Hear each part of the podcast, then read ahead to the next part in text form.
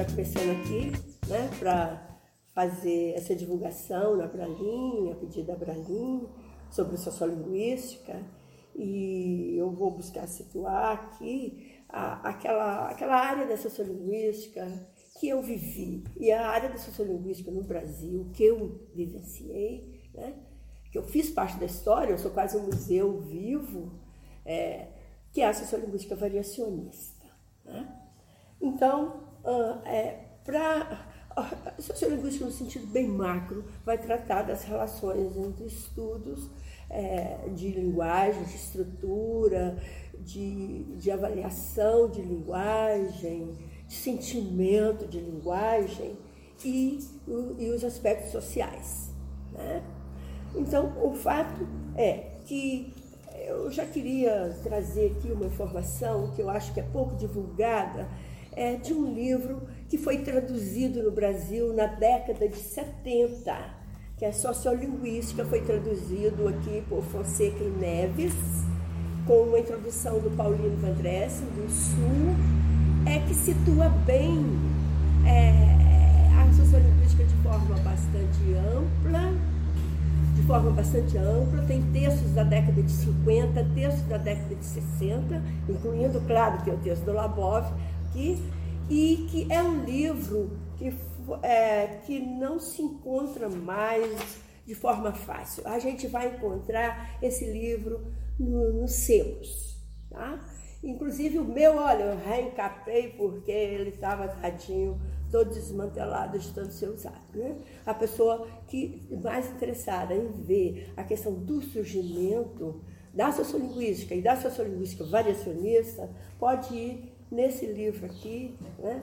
É, depois a Abralim vai divulgar todas as, essas referências de forma completa. Né? O fato é o seguinte, eu, eu comecei as minhas vivências é, na sociolinguística ainda na década de 70. Claro, né, gente? Eu sou da velha guarda, eu, eu nasci na década de 50. É, mais precisamente em 1974 no Brasil né? a questão da sociolinguística variacionista. O fato é que o antigo movimento brasileiro de alfabetização no Brasil queria conhecer como é que é que os, as pessoas que frequentavam as aulas de alfabetização falavam. Fez contato com a professora Miriam Lemley, a professora Miriam, Miriam Lemley é de foco ativista, ela se uniu ao professor Naro, convidou o professor Naro para fazer uma pesquisa com a fala dos labralenses, no Rio de Janeiro. E eu fui convidado para iniciação científica junto com eles, né? E, e comecei as minhas atividades de pesquisa, eu estava fazendo mestrado na PUC do Rio de Janeiro e é, fui fazer as, as primeiras entrevistas, as entrevistas preliminares, depois um grupo grande é, é, é se juntou e houve esse projeto ficou conhecido como Competências Básicas do Português do Brasil. Quer dizer, a vertente da sociolinguística, uma das vertentes da macro sociolinguística é a sociolinguística variacionista. Eu repito, né? Eu, eu repito, é, é dela que eu vou falar um pouco mais, tá? Mas ela nasce dentro da sociologia da linguagem, dentro da dialetologia, ela não nasce de forma autônoma, né? Ela nasceu dentro da macro sociolinguística. Depois ela criou seus, seus rumos, vamos dizer assim, com o grande divulgador, o grande nome, que é o William Labov. Né?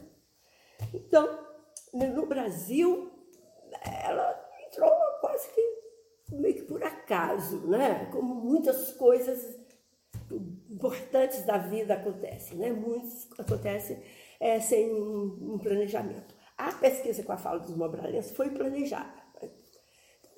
Linari fizeram os primeiros trabalhos, diversas pessoas participaram dessa pesquisa, e o Naro, na época, é, chamou o professor Gregory Guy, né, que era aluno de doutorado do, do Labov, para auxiliar. E o fato é que, com esses contatos, o, o Naro foi dar uma disciplina voltada para, vamos dizer assim, para um aspecto da macro sociolinguística, que é línguas em contato. E o grupo que estava na, na, na aula, pediu ao Nário que desse sociolinguística variacionista. Por que, que ele não daria?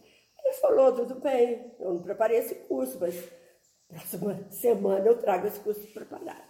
E quem, e quem solicitou isso foi é, Charlotte Emmerich, Alzira Macedo Tavares, é, Tavares Macedo, Helena Griner, que já, já estavam trabalhando com variação linguística, mesmo sem, sem cursos teóricos mais, mais, mais estruturados. E é o fato que ali começou. Né? Ali começou, é, começou a reflexão sobre a variação linguística no Brasil, que nasce aí com o projeto Competências Básicas do Português do Brasil.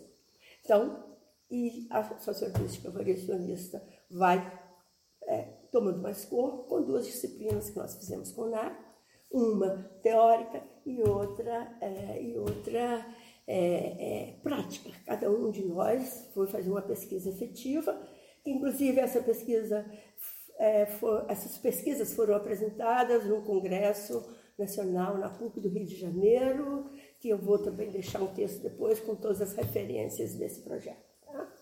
Mas o fato é que na época o Nairo até cortou para nós a tradução, desculpa, original desse livro, né, do Labov, que foi traduzido. Né? Quem tiver interesse é, em se aprofundar nas ideias do Labov, nem sempre tão fáceis, né?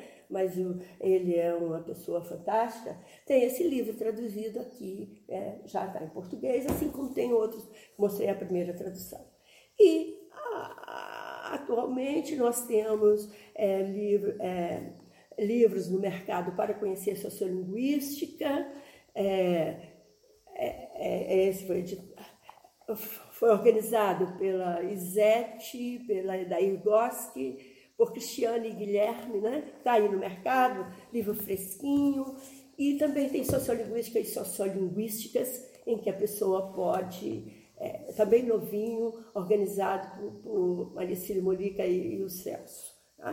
E né, a gente não pode é, ser injusto, tem, temos aí o primeiro livro aqui de introdução de Fernando Tarado, que é a pesquisa sociolinguística, especificamente pesquisa sociolinguística variacionista. Né? E vou voltar à história, mas também em termos de sociolinguística variacionista, nós temos esse livro aqui organizado pelo Grupo do Rio, que eu vou falar nele já já, que é Introdução Sociolinguística e Tratamento da Variação. É um livro sem grandes pretensões teóricas, mas que tem sido muito utilizado. Tá? Voltando à história, depois eu falo um pouco mais de livros que estão aí disponíveis, porque a gente precisa ler, né? É, ler, eu gosto de ler, vocês estão vendo aqui na mesa, eu ainda gosto de ler livros físicos, né? Eu sou de outra geração? Mas, e por isso, querendo aí apresentar para vocês. Mas o fato é que em volta é do raro, né? Ah, o Congresso Nacional de Linguística da PUC foi em 1976, viu, gente? Foi na década de 70, onde foram apresentados diversos trabalhos de variação linguística. O fato é o seguinte: a palavra da moda hoje, todo mundo sabe, é internacionalização. Né? É internacionalização. Eu já queria registrar aqui que a internacionalização da sociolinguística variacionista no Brasil começou, gente, em 1979, com o Sebastião Votre e o professor Naro, que foram a, o congresso né, de teoria da variação, o principal congresso, N-Wave, que na época tinha um E no final, que era New Ways of Analyzing Variation in English. Eles foram em Quebec, né, nesse, nesse evento, e o Naro apresentou um resumo de diversos trabalhos, uma síntese de diversos trabalhos que estavam sendo realizados no Brasil. É, modéstia à parte, a apresentação foi tão bem recebida, tão bem recebida aqui. Depois, é, este, esse evento, ao fazer o, os seus Select Papers, abriu para cada um dos trabalhos brasileiros apresentados, abriu para cada um é, é, escrever a síntese do seu trabalho como se nós tivéssemos ido lá, todos nós, né? Então, esse livro se chama Variation Omnibus, foi editado pelo David Sankoff e Henrietta Sidergreen e tem lá sete trabalhos do Brasil, como o evento tinha sido no Canadá, na, na Universidade de Quebec, em Montreal, e a Gisele Maclean de Oliveira e Silva, a francesa, para nos auxiliar, ela fez, ela, fez, ela fez a tradução de cinco dos sete trabalhos. E o Votro e o Nário publicaram em inglês o fato que eu publiquei o resumo da minha tese, Helena Griner e Macedo e Alzira Tavares de Macedo é, é, publicaram sobre a, a pronúncia do S pós-vocálico, a Cecília Molica sobre as cópias nas relativas, que foi a, a objeto da sua dissertação, Nerise Mena sobre os pronomes de primeira pessoa, e o, o, aí a Gisele Macrini de Oliveira e Silva sobre é, perspectiva, perspectiva sociolinguística da forma você no Rio de Janeiro. O Nário fez um texto mais teórico sobre restrições morfológicas no cancelamento do sujeito e o Sebastião sobre aspectos fonológicos e sintáticos na, no, no português brasileiro falado. Tá? Então, assim, começou internacionalizado, inclusive internacionalizado no sentido de levar a produção brasileira para o mercado internacional. O que, que se fazia, o que, que estava sendo feito aqui no Brasil. E o interessante é o seguinte, estava sendo feito muita coisa sintática e, e a, a, os estudos variacionistas, eles nascem no campo da fonologia, no campo da fonética, que não tem a questão do significado em jogo. E aqui a gente já estava fazendo muito trabalho sintático. Por exemplo, o meu sobre concordância nominal, que é a, a minha tese, a minha, a, fruto da minha dissertação de mestrado, né? que, que o primeiro trabalho que eu fiz sobre concordância. Enfim, o fato é que isso foi resultado do primeiro grupo de sociolinguística que se formou no Brasil, que é o PU, Programa de Estudo sobre o Uso da Língua. É, quem, quem quiser ler sobre a história desses grupos vai encontrar aqui nesse livro, vai encontrar na revista Alfa de 2012, que tem outro texto, vai encontrar na revista 58 de Estudos Linguísticos da Unicamp, que tem outros, diversos outros textos, e também vai encontrar nesse livro que foi feito em homenagem ao Naro, né? Acho que é, se não estiver ficando, não preciso preocupar que isso eu vou entregar para a Bralin com todas essas referências, né? E, na verdade, essa revista da Alfa, gente, ela tem muitos grupos de pesquisa, porque a pesquisa sociolinguística hum, mais estruturada, né, sociolinguística variacionista, que trata da ordenação da variação linguística em termos sincrônicos e em termos de mudança, ela começa no Rio, mas ela não fica no Rio. Né? Ela vai, por exemplo, na década de 80, é, na década de 80, mas antes disso, ó, eu fiz um pequeno roteiro aqui que eu só queria dizer para vocês o seguinte: o, o, o, diversas pessoas passaram pelo grupo PU, tá? É, e hoje o grupo, é, o grupo atual tem 10 pesquisadores, tá? Isso também vai ficar no texto escrito que a Abralim vai, vai divulgar. Mas continua, Antônio Naro, Cristina Abreu Gomes, é, Diego, e, e, um dos mais jovens, Leite de Oliveira, é, Maria Cecília Molica, Marcelo também, um dos jovens, Marcelo Alexandre Silva Lopes de Melo, Conceição Paiva, Eugênia Duarte, Lamólia Duarte, Maria Luísa Braga, eu, né, Marcos Scherri e a Vera Pires, tá? Mas é, ela, ela, essa é a constituição atual de, de, desse grupo. Mas ele começa, por exemplo, com a Leda Bisol, que, hoje, que é membro do VASU, mas na época a Leila estava no Rio de Janeiro. E com muita honra, quando a, a, a Leda Bisol saiu, que eu entrei. Né? Eu era bem novinha naquela época. Né? Mas então, a gente tem diversos grupos de sociolinguística no Brasil. Tem o grupo VASU, que abrange três, os três estados da região sul, é, tem o grupo é, é, o ValPB, né, que é o grupo da, da, da, da o Vassu foi na década de 90, tá? O, o ValPB também na década de 90, em 94. Tem o projeto Discurso e Gramática, que é, é, foi o Sebastião Volta, que sai do PU e forma um novo um grupo em 92. Né? Depois, é, são todas, vamos dizer assim, expansões diretas, esses que eu acabei de citar da década de 90. Depois tem as expansões indiretas, que é o Porte Vix, que é o português falado na cidade de Vitória, que foi é, a coordenadora antes, durante e agora, a coordenadora principal é Liliane Yakovenko, né? E quem está aqui, eu falei que ia ser uma conversa, mas eu estou falando sozinha, a Leila está aqui é, é, me orientando, fazendo toda, a Leila Maria Tesh, né? É, fazendo toda a orientação. A Leila foi como eu fui do, do competências básicas, né? Um, uma, é, é, participante das gravações, a Leila foi do Portifício. A Leila Maria Tesh foi a principal é, é, pessoa que fez as gravações, transcrições e hoje é efetiva. Eu, Leila e Lilian, aqui na, na UFS, na Universidade Federal do Espírito Santo, fazemos um trio dinâmico, né, envolvidas aqui. Mas o fato. Ah, não se lembra, não se esqueça, né? A Alfa 2012 e a revista da Unicamp 58, organizada aqui foi, foi organizada é, pelo, pelo Sebastião é, Carlos Leite Gonçalves e Ana Cristina Bens.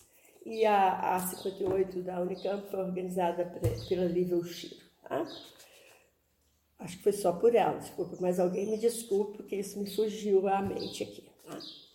É, nessas duas revistas vocês vão encontrar é, sobre os projetos, também a Raquel Freitag tem feito publicações, é, é, a publicação, eu não tenho ela impressa aqui, tem até em casa, mas desculpa, a Raquel não veio aqui, mas a Raquel tem publicações também que falam das pesquisas, e a Raquel, na revista 58, ela tem um texto sobre sociolinguística, é, no Brasil, em que ela faz diversas reflexões, inclusive trazendo as questões das ondas na sociolinguística, que não sei se vai dar tempo de eu falar aqui.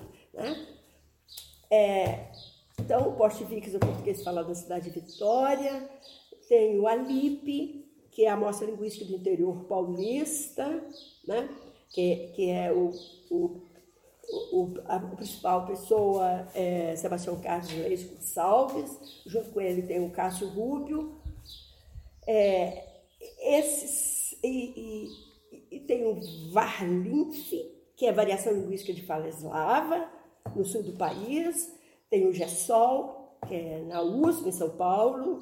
É o, o coordenador é o Ronald Bellini Mendes o Varlinf tem um grupo grande, a pessoa com quem eu mais tenho contato é, é a, é, é a Loremi, Lorejean Pencal, que a gente tem tido bastante contato. Tenho contato com outras pessoas, mas é a pessoa com quem eu tenho mais interagido. E tem o Valco, dois, é 2008, que é Variação Linguística no Centro-Oeste.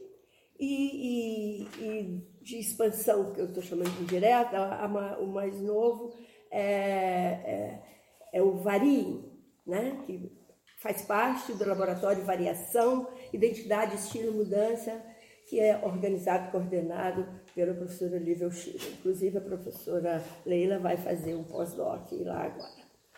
É, eu chamei de expansão indireta no sentido que é, os membros do dos grupos iniciais, seja do PU, né, é, é, foram, é, seja do PU, seja do, do né, é, eles tiveram contato com todos esses grupos. Né.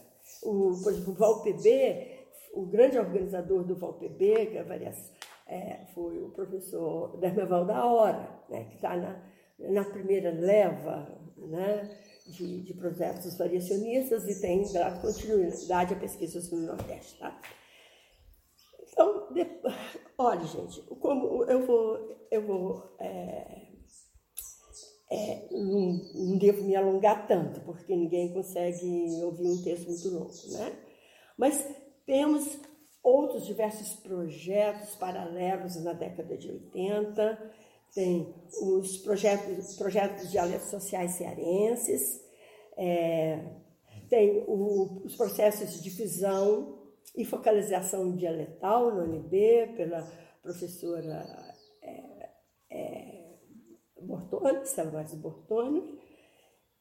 É, um, no Ceará, né, temos a Maria Elias, né, que é a, a pessoa que, que, que, que organizou junto com a Socorro Aragão, os dialetos sociais cearenses. Depois temos é, outros projetos paralelos na década de 90, que é a língua portuguesa no semiárido, na Universidade Estadual de Feira de Santana. O português, português, o PEP, o português popular falado em Salvador, né, com a, a Norma Lopes. É, tem o, o, projeto Vertentes, na verdade, ele é, esses a, a, a língua portuguesa no semiárido é, é posterior é na década de 90, mas ela está tá muito associada ao projeto Vertentes, que o, o, o, o, principal coordenador é o professor Dante Lucchesi, né, nesse projeto. A maior parte desses projetos tem sites, nem exatamente todos, mas muitos deles vocês podem é, ir na internet, e os que tiverem eu vou deixar um texto com a Abralim indicando, tá? O Ceará, na verdade, né, hoje tem o Profala, que é, tem uma amostra é, do Cariri, né, uma amostra do interior do Ceará muito interessante. A professora Hebe é, Macedo, né, Macedo Carvalho, ela ficou de me mandar dados também, que ela está hoje na Universidade é, Federal do Ceará. Tem Minas Gerais, né? tem o projeto Mineirês, né? Minas são três, né? Minas não é uno, nada.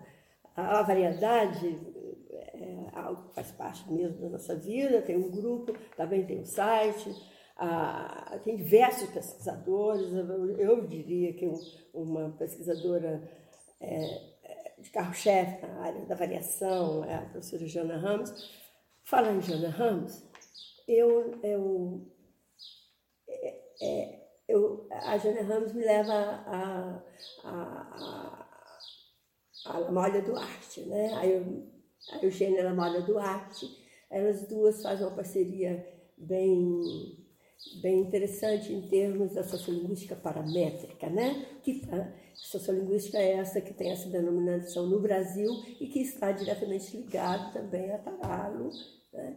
É, é, é, uma relação entre sociolinguística e, e, é, e teoria gerativa, né? que muitos frutos no Brasil. Enfim, é, há projetos em outras áreas do Brasil. Claro, a gente, a, a, gente fala daquilo que a gente conhece mais, mas tem o projeto Mocajuba, é, é campus, na Universidade Estadual do Pará, tem a língua falada em Alagoas, Vitória, Vitório, né? A, ela tem, Vitória tem o nome é, grande, é Gisele de Santana Lima Guiar Vitório, que está é, trabalhando com dados de Alagoas, enfim. E, e, na verdade, hoje a gente tem a possibilidade de, de traçar é, o perfil da variação no português brasileiro. Né? De como é que é esse nosso português. Um português que vem da Europa e que aqui é modificado ou mantém, é, mantém aspectos conservadores, mas é, todo, todos nós sabemos a história não muito ordenada do Brasil, né? porque todos sabem que a gente fala descoberta, mas foi invasão, né? Porque tinha uma... Mas o fato é que, seja lá o que aconteceu, nós tivemos grandes grupos aqui em contato, línguas africanas, línguas indígenas e, e, e línguas europeias. E com maior frequência ao português europeu. Né? Há uma, uma discussão, são duas línguas, são duas variedades, etc. E tal, mas o fato é que, se forem se consideradas duas variedades, são duas variedades com particularidades bem específicas. Né? O fato que estudar o português brasileiro é uma coisa maravilhosa, uma coisa fantástica. A gente tem possibilidade, é, é, assim, pensando, pensa na sociolinguística variacionista como três grandes ondas, que não são, é, como é que fala, não são, é, não tem um movimento contínuo, né? tem um movimento revolto das, das ondas. Primeira onda, segunda onda, terceira onda.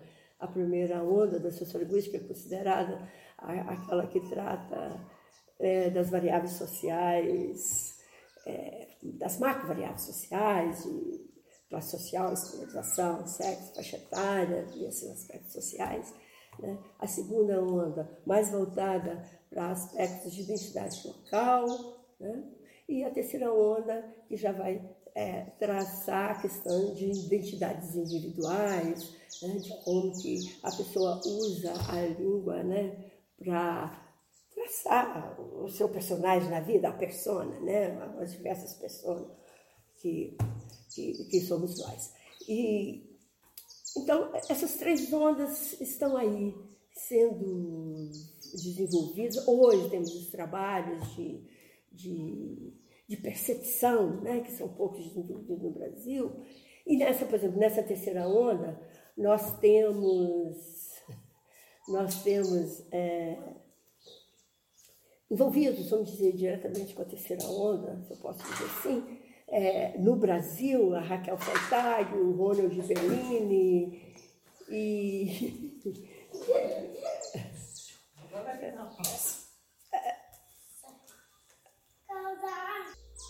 Tivemos uma pequena interrupção, porque eu e Leila estamos rodeados dos filhos da Leila. Eu estou aqui na casa dela, um lugar maravilhoso.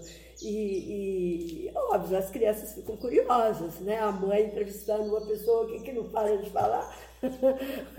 Mas o fato que eu estava falando, é, especificamente na terceira onda, eu não gosto de muita nomeação, porque a gente, quando a gente faz lista, a gente sempre corre, corre risco de esquecer de alguém, né? É, lista de. Quando a gente vai fazer uma festa, lista de convidados não é uma coisa fácil de fazer, todo mundo sabe, né?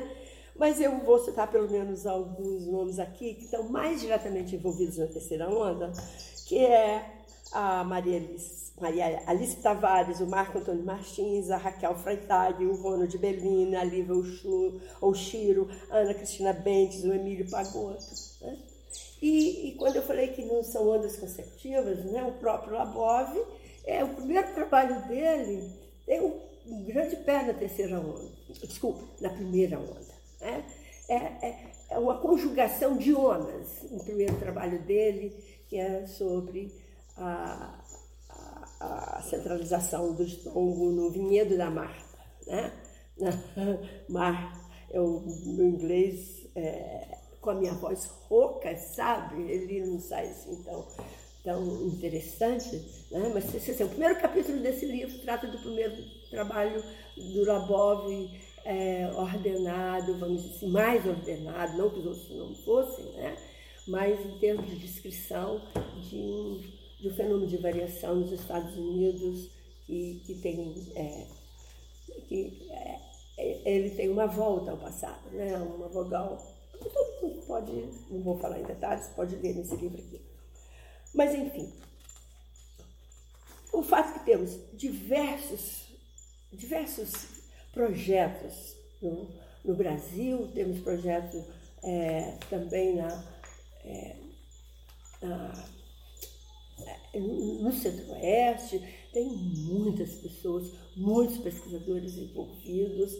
É, no texto escrito eu, eu vou citar mais algumas pessoas lá que vocês possam ter acesso. Né? É, hoje, é, quer dizer, há, há, grandes interseções. Dentro da, da, da sociolinguística, né, que a gente tem, é, por exemplo, a sociolinguística educacional. Né? Estela Mares e Cecília Molica são dois grandes nomes na sociolinguística educacional. Tem, no Rio de Janeiro tem a variação linguística, com o grupo da, é, das, como é que a gente fala, das, oh meu Deus, é, me lembra aí das nossas amigas. Silvia. Silvia, da Silvia, desculpa, Silvia. Silvia, que eu de Silvia, mas não, Silvia Vieira. Silvia Vieira. São três, são três que às vezes a minha memória falha. Mas elas, além de fazerem trabalhos variacionistas fantásticos, estão é, é, fazendo uma ligação com é, o português brasileiro, com as línguas africanas, estão fazendo é, trabalhos ligados à aplicação no ensino, né? E, e, e, então tem esse novo grupo, novo grupo dentro da FJ, tem outro grupo muito antigo, é, é, liderado pelo Dinacanu, que é dentro do bojo da norma urbana culta, que interagiu é, com quem eu e nosso grupo interagiu muito, né? falando em textos, tem a de Adorim, número 20, de 1918, que foi feita em homenagem a Dinacanu, que dá é, a, a, visão macro né, das, das relações da sociolinguística no Brasil, nas suas diversas é, é, vertentes, e das ligações com a Dinacanu. E, e também a interseção da sociolinguística com todo toda a gramática do português falado, né? a sócio-história, é, muito desenvolvida dentro da Universidade Federal da Bahia. É, é difícil num vídeo que já está se alongando muito falar, falar de né?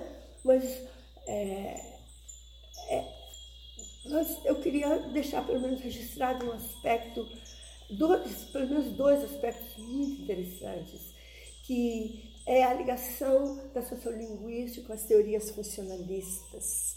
Né?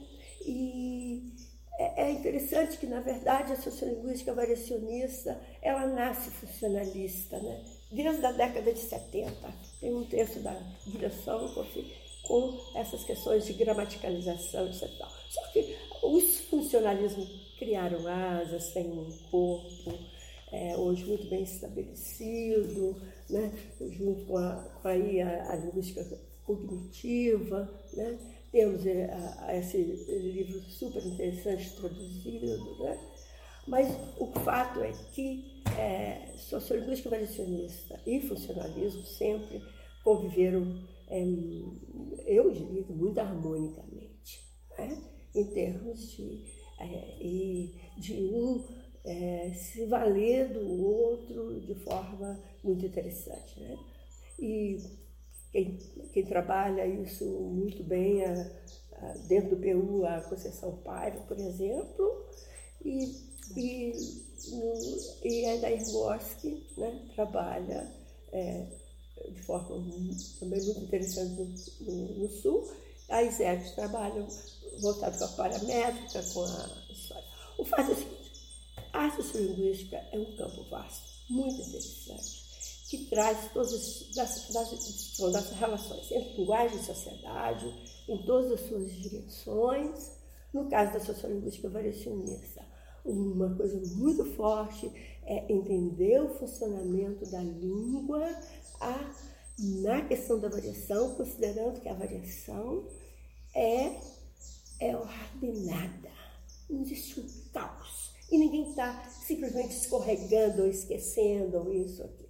As pessoas variam porque a variação é estruturada. A variação tem múltiplas motivações. Né? É, eu queria.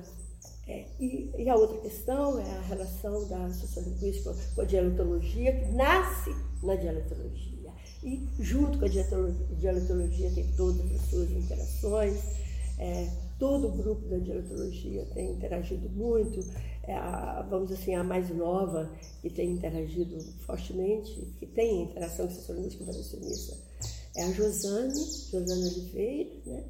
É, só para citar um, um, nome da Bahia, que tem feito essa conexão de forma muito forte. Né? Mas, e, e, a gente tem arriscado é, a Jacira, né? A, Jacira da Universidade da Bahia tem feito muita, muitas é, é, conexões com ela, né? E eu só queria é, citar, é, não sei se, se aqui dá para ver, é, se ficou muito claro, assim. A Esse, tela. Hã? Voltar. Ah, ué. Poxa. É, a questão dos pronomes de segunda pessoa no português brasileiro, né? Eu tenho. É, são múltiplas vozes que estão por trás nessa questão dos pronomes de segunda pessoa no português brasileiro. Né? A Jacira Mota me passou dados muito interessantes da, do projeto Alibe recentemente. Né? E aqui, já falando novamente de livros, no, no mapeamento sociolinguístico do português brasileiro, né? é um livro organizado pelo Marco Antônio Martins e a Juscelia Passado, vocês vão encontrar diversas sínteses de diversas variações do português brasileiro. Eu estou citando ah, os pronomes de segunda pessoa porque eu tive a sorte de orientar pelo menos seis trabalhos e com isso eu me envolvi fortemente com esses com esse fenômeno e a gente está fazendo é, um, a gente está propondo mapas mapas dinâmicos do entendimento dos pronomes de segunda pessoa no português brasileiro e, e essa é, essa questão dos pronomes de segunda pessoa no português brasileiro mostra o quanto a nossa variação é complexa, é rica, é diversa e, e quanto tu existe no Brasil falado no dia a dia, né? Ainda existe muito, né? Esse é um campo belíssimo. Né? É, já tem um texto aqui, nós estamos escrevendo novos textos, estou agora interagindo com um geógrafo, é o Rafael Catão, da UFES, para a gente remodelar mapas. Estamos fazendo com a Carolina, com a Carolina Andrade da UNB, fazendo um grande levantamento. Apresentamos na UFES, no último congresso da UFES, numa remodelação do mapa. Tá? E, e já vou. É, mas eu quero fazer alguns pequenos aspectos ainda que eu acho que não pode deixar de ser falado. Eu me envolvi quem conhece meus trabalhos sabe que eu estudo coisas nominais, estudo coisas verbal de terceira pessoa, sempre junto com, o Naro, que foi meu grande mestre, meu grande colega, meu grande amigo, e que foi quem, quem desencadeou junto com todos nós, mas foi quem, quem deu a, a vamos dizer assim, junto com a Mirelê, mas depois ele ficou ele, ele sozinho, deu um grande pontapé em todos os estudos que a gente tem no Brasil. Né? É, mas eu tive uma experiência fantástica na UFES, é, participando de uma qualificação da, é, da Feger, né? da Camila Feger, orientada pela Liliana. E eu fiquei fascinada depois da qualificação dela, que ela falou comigo que na área rural do Espírito Santo praticamente não tem nós falou, né? Praticamente não tem nós vai, né? Não tem estruturas altamente sequenciais. Eu falei, como tem nós falou? Ah, em 300 casos tem um. Agora, em 300 casos só tem um falávamos. É tudo nós falava.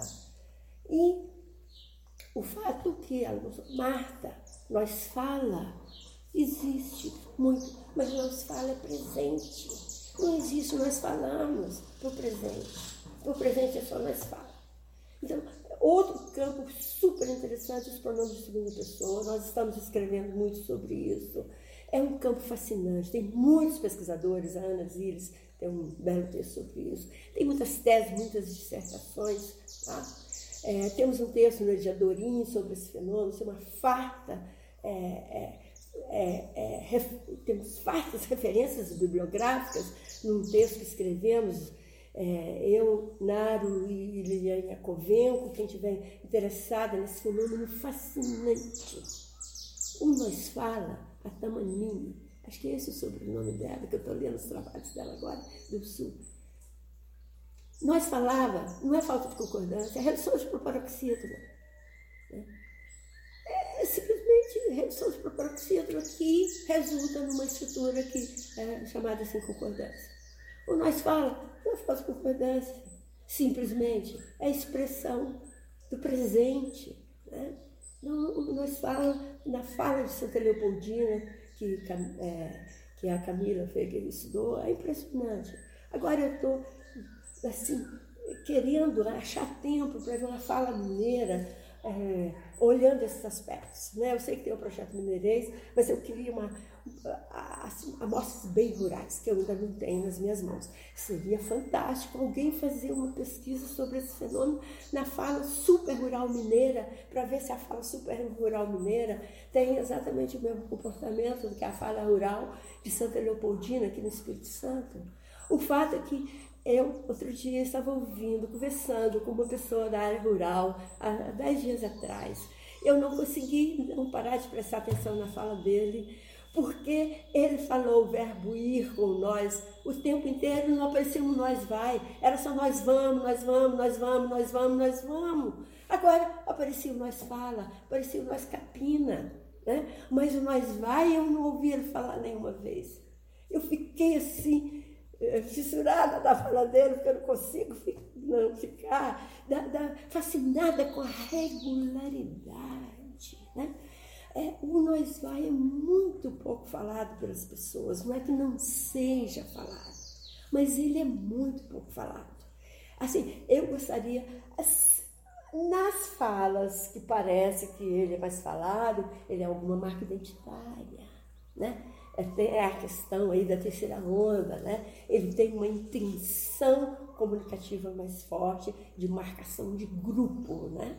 Mas é um fenômeno aí fantástico para ser estudado. Os pronomes de segunda pessoa, eu diria que outro fenômeno fantástico é claro, né? Que eu estou envolvida com esses três fenômenos, é, os dois fenômenos ao lado de outros fenômenos de concordância, assim como o imperativo, eu e a Leila agora acabamos de escrever um texto, o imperativo é outro fenômeno fascinante. Né? É quase um desafio alguém se lembrar da formação do imperativo que está na tradução gramatical. Eu nem vou repetir aqui. Quem ficar interessado, vai lá na tradução gramatical e depois lê os textos sobre o imperativo. E quem quiser pode me mandar mensagem, que eu mando todos que eu tenho. É, assim, tudo que eu tenho, vocês podem me mandar mensagem, é mcher.gmail.com, o que eu tenho no meu computador, eu mando prontamente, tá? E eu tenho muitos textos de pronto segunda pessoa, já organizados, muitos textos de imperativo já organizados, e vou organizar os de, de primeira pessoa no plural, que é outra coisa. É fantástico. E, então, para fechar, porque é, eu e a Leila, a Leila só ficou aqui me dando, me dando apoio, apoio moral. positivo, e apoio positivo, muito positivo. É, obviamente tem uma, uma grande vertente aí da sociolinguística, que é a relação com a, a, a sociolinguística e, e, política de linguagem. Né? Temos esse, esse livro aqui super organizado, de vez em quando eu esqueço onde está a câmera, e, obviamente, é, eu, eu, Marcos, eu vou trazer três exemplos aqui, né? Eu nem vou trazer o exemplo mais famoso do Marcos Bainho, mas vou trazer esse aqui, é, que é o livro que eu queria ter escrito, A Língua de Eulália. É o primeiro livro do Marcos que eu li, que é fascinante. É um livro não técnico, aliás, o, o Marcos tem o poder de contar histórias sociolinguísticas de forma muito envolvente. Né? É, e esse livro aqui foi o primeiro livro que eu, que eu tive em mãos e eu adorei ter lido esse livro, li outros livros do Marcos, mas eu queria registrar esse aqui, assim como eu queria registrar. Do, o Marcos escreve muito, né? Ele ele é capaz de escrever um livro em um mês. Eu levo não sei quantos anos para escrever um livro, ele escreve em um mês. Por exemplo, eu tenho esse aqui, Dicionário Crítico de Sociolinguística, que eu tenho usado, eu tenho consultado muito, e é impressionante a capacidade dele né, de, de redação, uma redação assim, muito clara, muito envolvente. É, é, um, é um livro que eu acho extremamente interessante. Claro que eu não ia deixar de apresentar o meu dom, assim, Variação Linguística, Mídia e Preconceito, que eu publiquei em 2005, agora é, ele continua, não tem é, a, a parábola está fazendo pequenas adições, né? porque os livros têm a sua febre, depois só o Marcos, né? que ele sempre muito envolvente. Mas vai, a parábola vai fazer um e-book, né? Eu tinha dito que ia escrever um quinto capítulo, mas eu acho que esse livro é imexível. Não tenho ideia, eu não queria se mexer nesse livro, quero fazer outros, né? E Preconceito e Intolerância Linguística é o livro da, da Marlene Leite, né, que eu, aqui eu não faço diferença entre preconceito e intolerância, né? Eu trabalho preconceito e intolerância como duas coisas juntas, mas que elas são interessantes de, de serem distinguidas. E, e, e oh, gente, é muita coisa, né? Ali a relação entre falha escrita, né? que está muito bem registrada, tem muitos registros, mas aqui eu, esse livro, organizado pela, pela Conceição Paiva e, a Cristina Gomes, né, lá do nosso grupo, do PU, que foi um livro que ficou assim, muito interessante, é, é, que, assim, quem, quem, quiser saber dessa relação, é sociolinguística e texto e, e sociolinguística e tudo. Mas, antes de sair dessa questão da, das políticas de linguagem, é, recentemente, deixa eu achar um papel aqui para eu não perder. Deixa eu ver. É, sumiu meu papel. Está aqui. Estava aqui, estava organizado demais. O fato é que recentemente eu recebi um convite para escrever um verbete de uma enciclopédia da área de educação e me foi pedido que escrevesse o texto sobre respeito linguístico. E eu juro para vocês que eu gostei imensamente de escrever é, esse, esse texto em vez de preconceito e respeito, porque é uma forma positiva de falar sobre as nossas inquietações com a fala do outro. Né? As, as nossas inquietações com o que é diferente. Né? Variação linguística é diferente, a minha fala é diferente da fala do outro, a minha fala é diferente da minha própria fala, dependendo das circunstâncias em, em que eu estou. Eu tenho diversas vozes, eu tenho diversas falas. Né? Mas então, escrever sobre respeito linguístico, são duas pesquisadoras. É, é, da Universidade Estadual do Ceará, Rosinha e Paulo Scherri, que me pediram. Paulo Scherri não é por acaso, é, é, Marta Scherri, Paulo Scherri, né? O fato que, ao, ao escrever sobre respeito linguístico, eu fiquei realmente fascinada, primeiro, de aprender. Né? Porque sempre que a gente vai escrever, que a gente vai pesquisar, a gente está aprendendo. A gente aprende todo dia e aprende errando e acertando. Né? Até que a gente não tem de ter medo de errar. Né? Só não aprende quem, quem não erra. Né? Para aprender a gente tem de, não tem jeito, a gente passa pelo erro.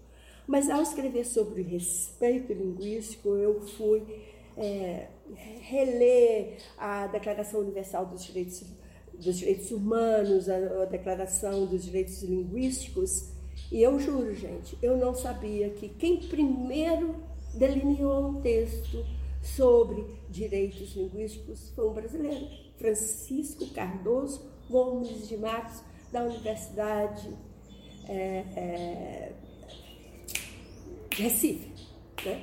da Universidade Federal de Recife, e a primeira reunião que se discutiu direitos linguísticos foi no Brasil, ele que organizou, ficou conhecido como a Declaração Declaração de Recife, e que depois foi um evento em Barcelona, dois grandes eventos.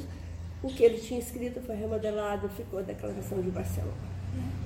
Mas eu, pelo menos para mim, isso não estava no meu consciente. Se eu já li que o Francisco Gomes de Matos tinha sido a primeira pessoa a falar sobre direitos linguísticos, isso estava completamente apagado.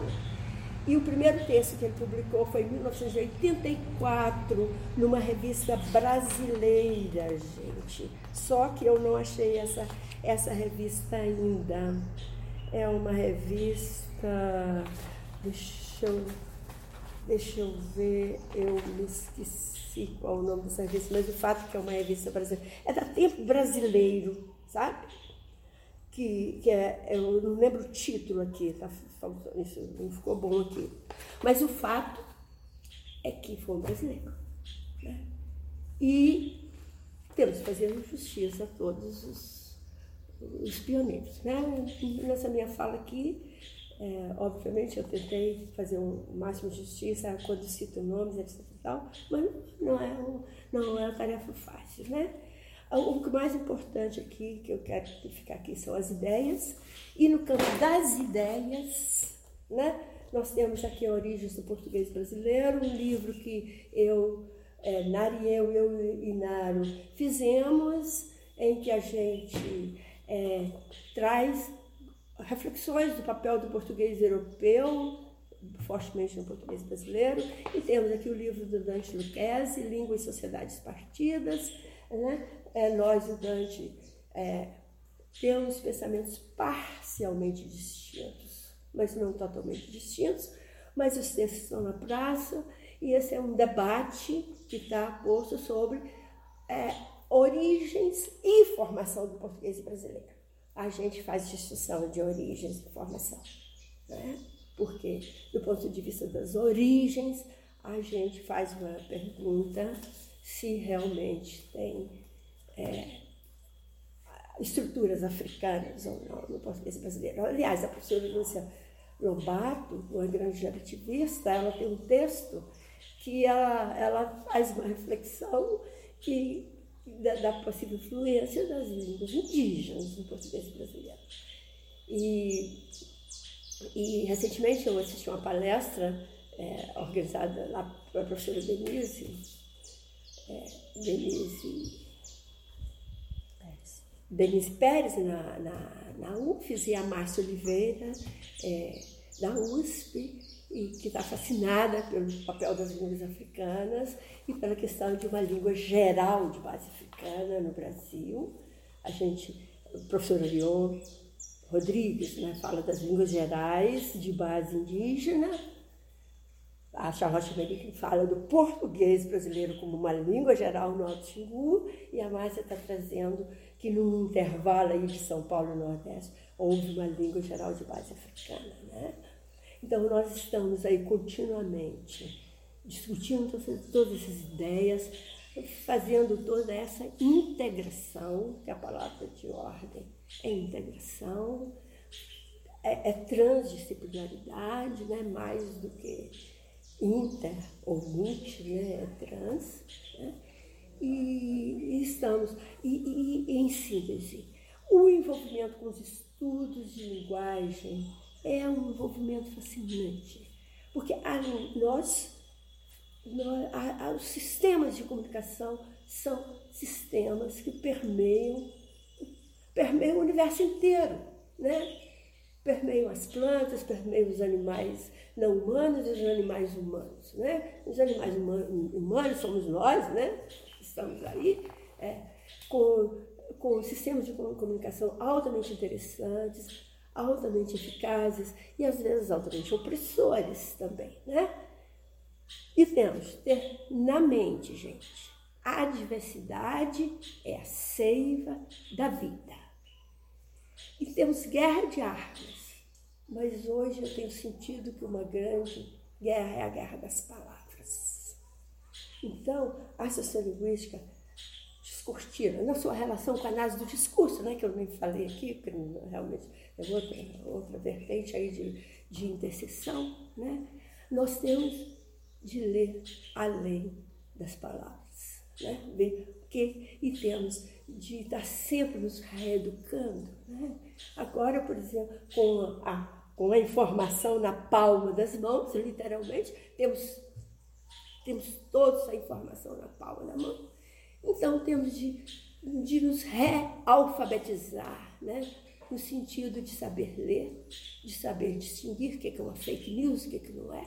E a Abralim está envolvida, já, eu não participei, não pude, porque eu estava no Rio, em outro congresso, mas um, um, um Abralim é, sobre a questão de fake news, porque hoje temos aí um instrumento fantástico de informação na mão, mas temos que estar abertos. E a sociolinguística está nesse bojo aí, no estudo da diversidade, no estudo da variação, no estudo das novas tecnologias, no estudo das novas mídias. Essa Cine Molica, que, que vê milhões de fenômenos, está aí, tem obras sobre a questão né, das novas tecnologias, das novas mídias e tudo mais. Tá? Então, eu espero que vocês fiquem apaixonados pela sociolinguística, que fiquem apaixonados mais ainda pela sociolinguística variacionista. Isso é só. É... Isso é só uma pequena provocação, porque eu gosto de discutir preconceito e tudo mais, mas o que eu mais acho fascinante é ver a regularidade da variação linguística. Né? E, e, e, e, nós precisamos das pesquisas, né? olha esse livro aqui, eu já mostrei também, nós precisamos das pesquisas para que a gente discuta sobre outras bases. Não discuta. A ideologia faz parte da vida, faz parte da pesquisa e tudo mais, mas nós precisamos de fatos para conversar. Opinião, cada um tem opinião. Ah, e pode até discordar, mas os fatos podem nos trazer elementos para a gente é, botar na mesa né, de conversas sobre democratização linguística, sobre democracia linguística, sobre respeito linguístico, mostrar que as pessoas não estão se esquecendo, não estão dando pequenas escorregadelas, é, não estão sendo simplesmente, como é que a gente fala, mais descuidadas. Elas estão usando sistemas variáveis